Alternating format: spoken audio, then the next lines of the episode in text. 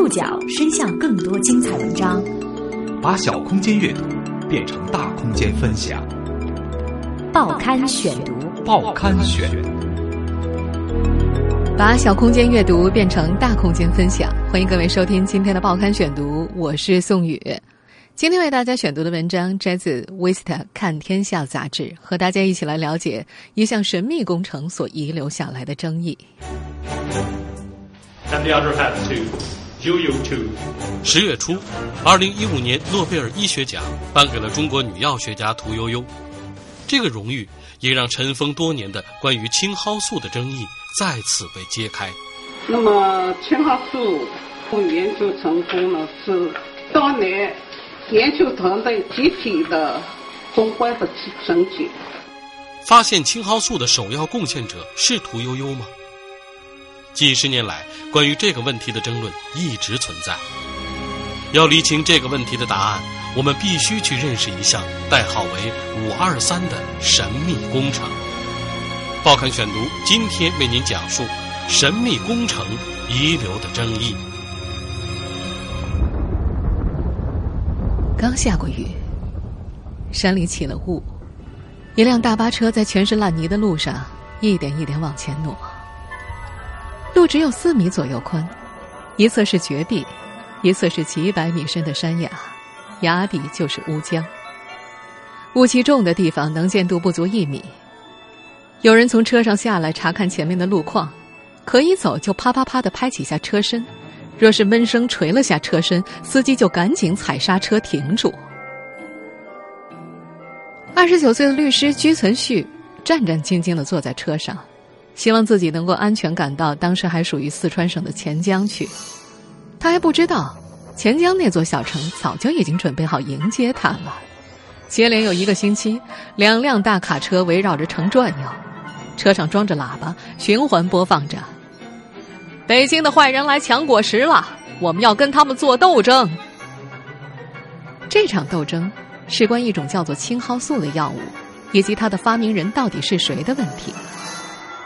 那是，一九九四年，青蒿素被发明十九年之后，居存旭律师所代表的中国中医研究院中药研究所来打一场侵权官司。最终，官司虽然赢了，却没能够平息争议。实际上，也正是因为这场官司，反而让争议日趋激烈。到了二零零七年。美国国家科学院院士路易斯·米勒到上海参加一个疟疾与传染媒介会议。当时他问：“青蒿素到底是谁发现的？”米勒显然不知道，他这个看似简单的问题其实非常复杂。在场的人都说不知道。此后，米勒和同事苏兴专开始了调查。二零一一年，两人在著名的《细胞》杂志发表文章：“青蒿素源自。”中草药源的发现，文中写道：“经过深入调查研究，我们毫无疑问的得出结论：中药研究所的屠呦呦教授是发现青蒿素的首要贡献者。”二零一五年十月五号，诺贝尔委员会授予屠呦呦今年的诺贝尔生理学或医学奖，这是中国大陆第一位获得诺贝尔奖的科研工作者。但是屠呦呦获奖之后。关于青蒿素的争议却再一次在社交媒体上席卷。屠呦呦获奖令许多中国人欢欣鼓舞，但并非所有人都认同诺贝尔委员会的判断。而屠呦呦本人则在接受采访时一再重复一句话：“这个荣誉属于我和我的团队，也属于整个国家。”他为什么这么说？报刊选读继续播出神秘工程遗留的争议。自从屠呦呦获奖，屠家的电话就很少有安静的时候。今年八十五岁的屠呦呦听力并不太好，一般都是她的爱人李廷钊接电话，他一遍遍重复，礼貌而又坚定的拒绝对方的拜访请求。即便如此，在位于北京朝阳区的屠家，依然是接待了一波又一波的访客。屠呦呦戴着眼镜，操着宁波口音的普通话，一遍一遍讲述自己发现青蒿素的过程。一个工作不可能是一个人的，肯定他有一个团团队，对吧？这是很多同志共同参与的，对吧？那我觉得大家都做了贡献。一九六四年，正值越战期间，美越双方都因为疟疾严重减员，特效抗疟药成了战争胜负的关键。当时的越南领导人向中国求援，中国领导人答应了这一要求。一九六七年，正处于文化大革命中的中国政府决定启动一项超级工程。中国中医研究院院长张伯礼是一九六七年，当时的疟疾啊已经产生了对奎宁类的药物产生了抗性，或者说当时没有好的药物来治疗。应该说，在这种情况下，中国政府。组织了一个这个项目，因为是五月二十三号开的第一次会，定为五二三项目。那是一项极具时代特色的举国体制研究项目，当时全国有六十多个单位，五百多名科研人员参与其中。由于文革，权威受到批斗，高年资科学家绝大多数靠边站了。一九六九年，三十九岁的中国中医研究院中药研究所副研究员屠呦呦。也加入了五二三项目，并成为其中一个课题公关组的组长。我接受的任务就是从中草药里头来发现新的抗疟药。在筛选了数以百计的中草药之后，屠呦呦和他的课题组成员发现青蒿提取物有一定的治疗效果，但是药效并不稳定。一九七一年下半年，屠呦呦从东晋葛洪所著的《肘后备急方》一书当中受到了启发。青蒿子抗疟的问题，实际上呢，在公元三百四十年前，中国有个东晋葛洪，他在他的《守候备急方》里头就记了，用青蒿一屋加两升水，把它直搅出来，喝了以后就可以治疟。那我就从这里得到启发，进一步往下来深入。屠呦呦由此认为高温可能会对青蒿有效成分造成破坏，从而影响疗效。于是她降低了提取温度，由乙醇提取改为用沸点更低的乙醚提取。结果发现提取物的抗疟作用达百分之九十五到百分之一百，这一举措成为发现青蒿素的关键。一九七二年三月，在五二三任务报告会上，屠呦呦公布了相关研究以及临床实验报告。随后，屠呦呦研究小组成员钟玉荣成功的获得了结晶青蒿素二。而在屠呦呦公布了研究情况之后，山东和云南项目组陆续从黄花蒿、大头黄花蒿当中提取了有效的抗疟物质，命名为黄花蒿素和黄蒿素。一九七四年年初，北京的青蒿素、山东的黄花蒿素和云南的黄蒿素初步被认定为相同的药物。随后。由云南药所罗泽渊等人提供结晶，广州中医学院李国桥小组进行临床实验，发现青蒿素的抗疟效果出人意料的好。一九七五年新药研制成功，一九七九年通过全国鉴定，至此五二三工程大功告成。五二三工程的成功被视为体现了集体协作大作战的优势，但也因此埋下了隐患。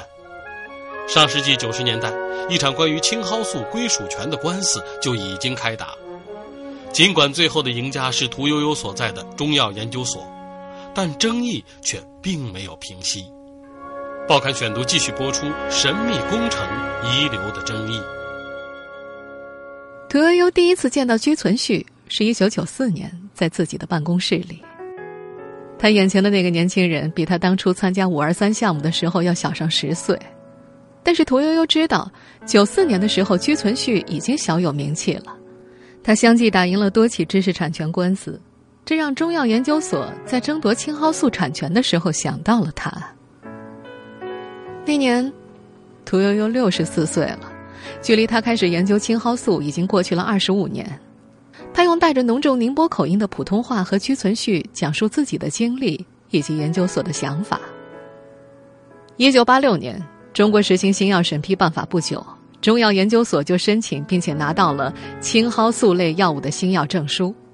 在那个时候，国内的青蒿素成品药遍地开花，从广东到云南再到四川，很多厂都上满了青蒿素生产线，意图出口赚汇。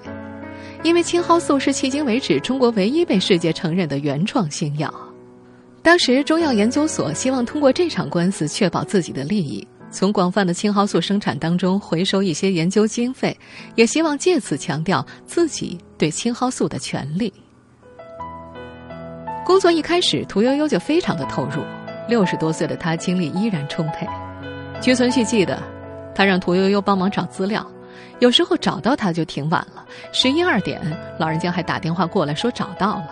听完屠呦呦介绍的情况，他就试着问对方是否可以写下来。结果这个老太太就不休息了，接着就写，第二天就拿给了他。拿到手一看，还挺厚挺长的一段东西。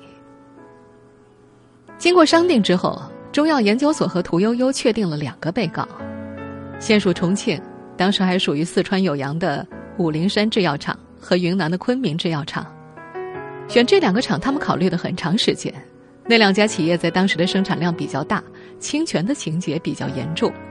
另外，这两家企业和南方的一些大企业比较起来，实力上还是稍微弱一点，所以他们也希望从这个地方做突破口。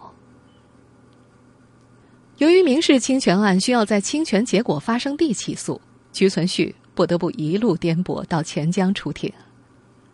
在今天节目的一开场，咱们就提到，在屈存旭乘坐大巴车穿越迷雾抵达之前，就有人开着卡车放出话去，要对他不利。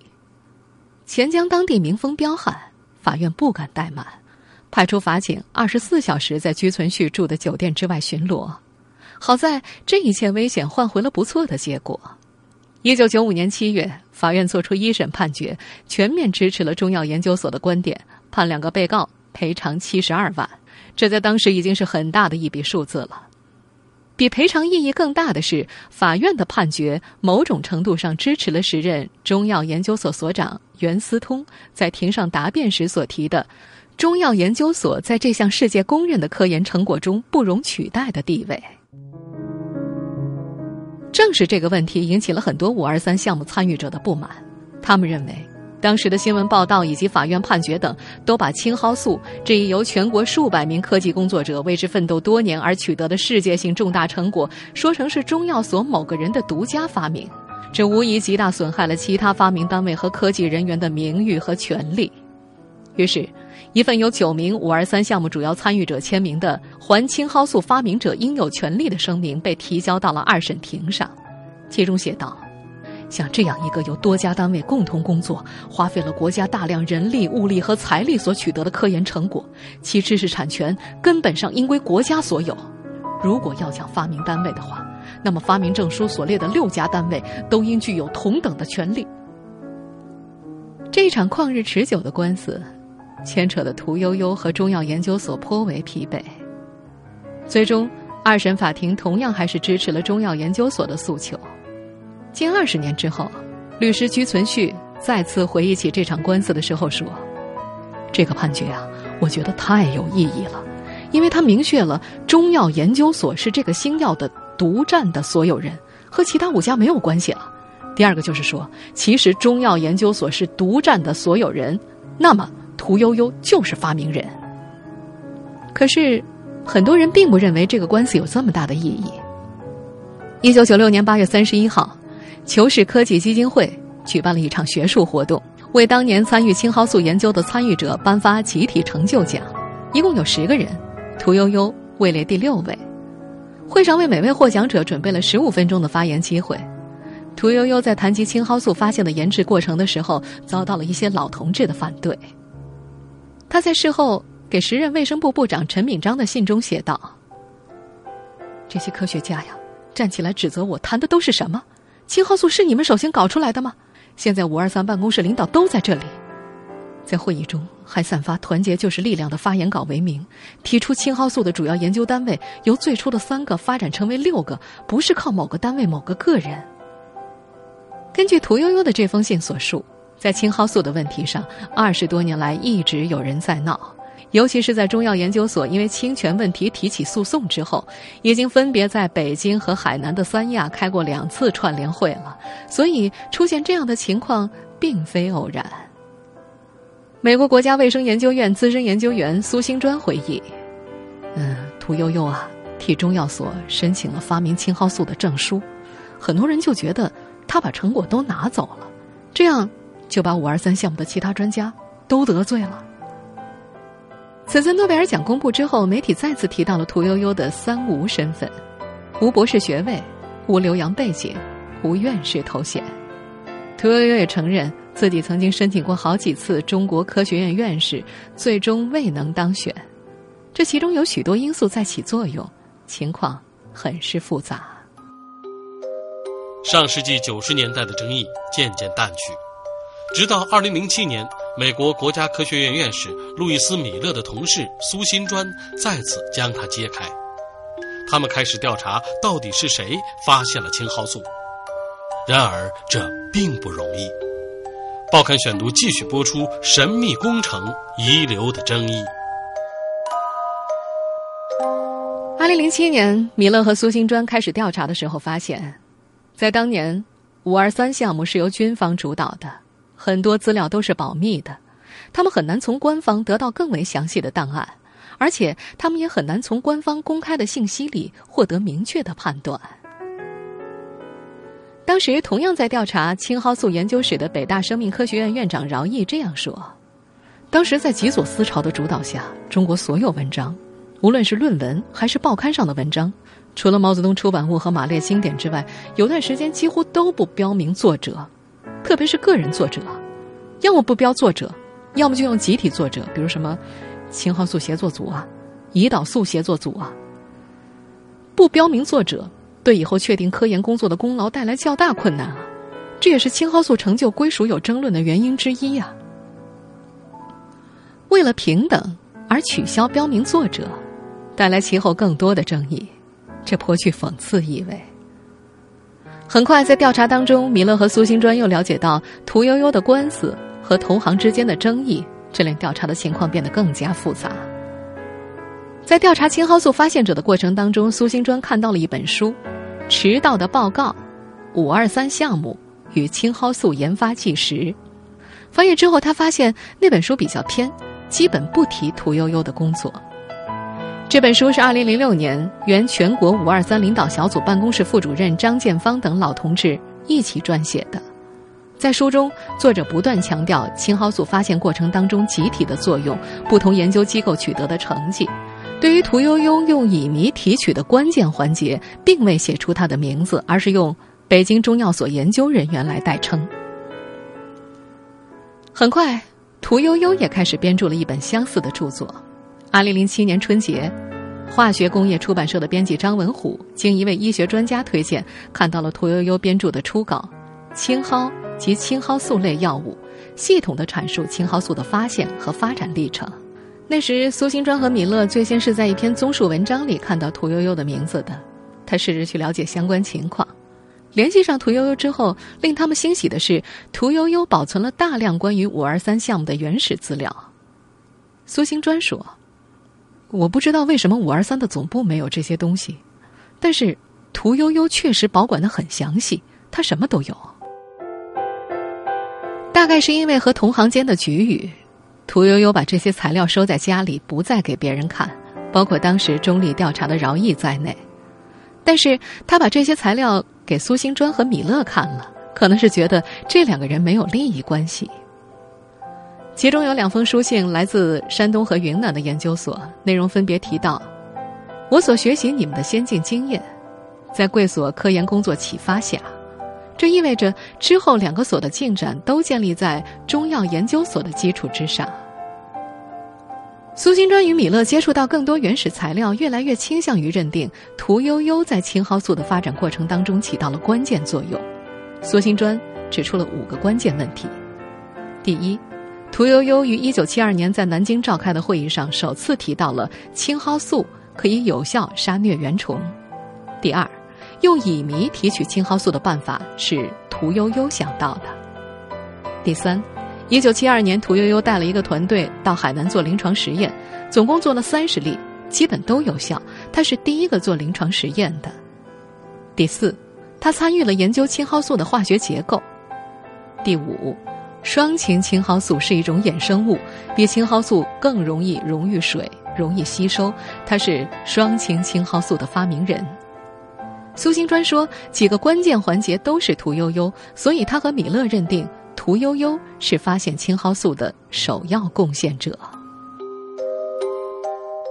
但是，把功劳归于个人，并不符合中国的惯常做法。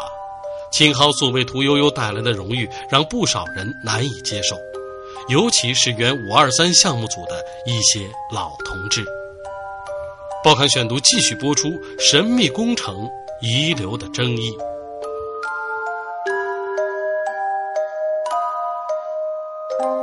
早在二零一一年，米勒和苏新专把屠呦呦与吕国桥推荐给了拉斯克奖委员会，但是最后一刻，李国桥放弃了。他认为云南的罗泽渊比自己作用更关键。李泽桥说是罗泽渊交给自己黄蒿素，才有后面的发展。最终，委员会把这个奖项颁给了屠呦呦。这个奖项被视为美国的诺贝尔奖，有超过三分之一的拉斯克奖得主后来得到了诺贝尔奖。事实上，也正是米勒从二零一零年就开始不间断的向诺贝尔奖委员会推荐屠呦呦。但是。把功劳归于个人，并不符合中国的惯常做法。对于美国将拉斯克奖仅颁给屠呦呦一人，原全国五二三领导小组办公室副主任张建芳表示很难办。他当时在接受广州日报采访的时候说：“这次美国人颁这个奖啊，事先国家科委、卫生部可能都不知道。屠呦呦可以得奖，他有一定的贡献，但我不赞成他一个人得奖。”我赞成国家科委批准的发明单位都应该得奖。如果只是他一个人得奖，整个五二三项目组的人都不会同意的。为了表明这一态度，张建芳特意和原同事联名致信诺贝尔奖委员会。生化博士、科普作家方舟子分析：张建芳写信给诺贝尔奖评奖委员会，但不一定会得到重视，很可能会被评奖委员会认为是中国国内的内斗。因为西方科学家不能够理解五二三项目的举国体制，所以无法理解国内关于青蒿素的集体奖励。在张建芳主编的《迟来的报告》一书当中，还提到这样一个细节：防疟片二号研制出来之后，需要扩大临床实验，但是复方当中的一个成分国内无货，因为禁运，国外当时也买不进来。那时是上海第二制药厂停下了部分产品的生产，腾出设备人力，专门赶制了一批药品，以配合防疟片的实验。人们很难想象，在那个动乱的年代，会有哪个单位、哪个人在没有特定任务的情况之下，为了研究青蒿、黄花蒿而投入如此巨大的人力、物力和财力。美国国家卫生研究院资深研究员苏新专也说。这绝对不是他屠呦呦一个人的贡献，但是我们没有办法提名一个集体。诺贝尔生理学或医学奖只是给个人的。然而，如今再回首往事，人们也会发现，要公平的颁发集体奖项也是一件非常头疼的事情。早在一九七九年，国家发明奖评选委员会为青蒿素颁发了国家发明二等奖，六家单位获奖。原国家科委的一位工作人员接受《知识分子》杂志采访时透露，这个奖项也曾出现争议，因为获奖单位和发明人的排名问题一直存有争议。经过较长时间的调解，达成了较为一致的排名顺序，但是还有一些单位和人员不服，只好重新打印了获奖证书。于是，一个只涉及六家单位的奖项，竟然存在两个版本的证书，甚至连青蒿素的最终命名都难以达成一致。中药研究所当时命名为青蒿素，山东和云南的研究机构命名为黄花蒿素和黄蒿素。迟到的报告一书当中写道：“这个问题的争论，既是一个学术问题，实质也关系到排名的问题。从学术的角度来说，真正的青蒿是不含抗疟成分的，是从黄花蒿当中提取，由此应该定名为黄花蒿素或黄蒿素。但是青蒿。”是祖国传统中药的名称，中药研究所一开始就将它称为青蒿素，最终药名也叫做青蒿素。但是，大众并不清楚这些。屠呦呦获奖之后，淘宝网上已经出现了许多卖青蒿饼的土特产，卖家说口感很好。如今，距离屠呦呦获奖的消息已经过去半个月了，这些天，到屠家的人终于少了许多清静了。诺贝尔奖的颁奖典礼，十二月份在瑞典举行。不过，屠呦呦未必能够去，她已经八十五岁了，腰不太好。这个长久隐藏在集体中的名字，终于在这个深秋被世界所知。悠悠鹿鸣，食野之蒿。这句话源于《诗经》，根据考证，诗句当中的“蒿”就是青蒿。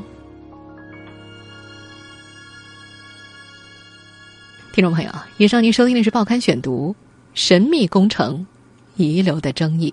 我是宋宇，感谢各位的收听。今天节目内容摘自《威斯特看天下》杂志。收音节目复播，您可以关注《报刊选读》的公众微信号，我们的微信号码是“报刊选读”拼音全拼。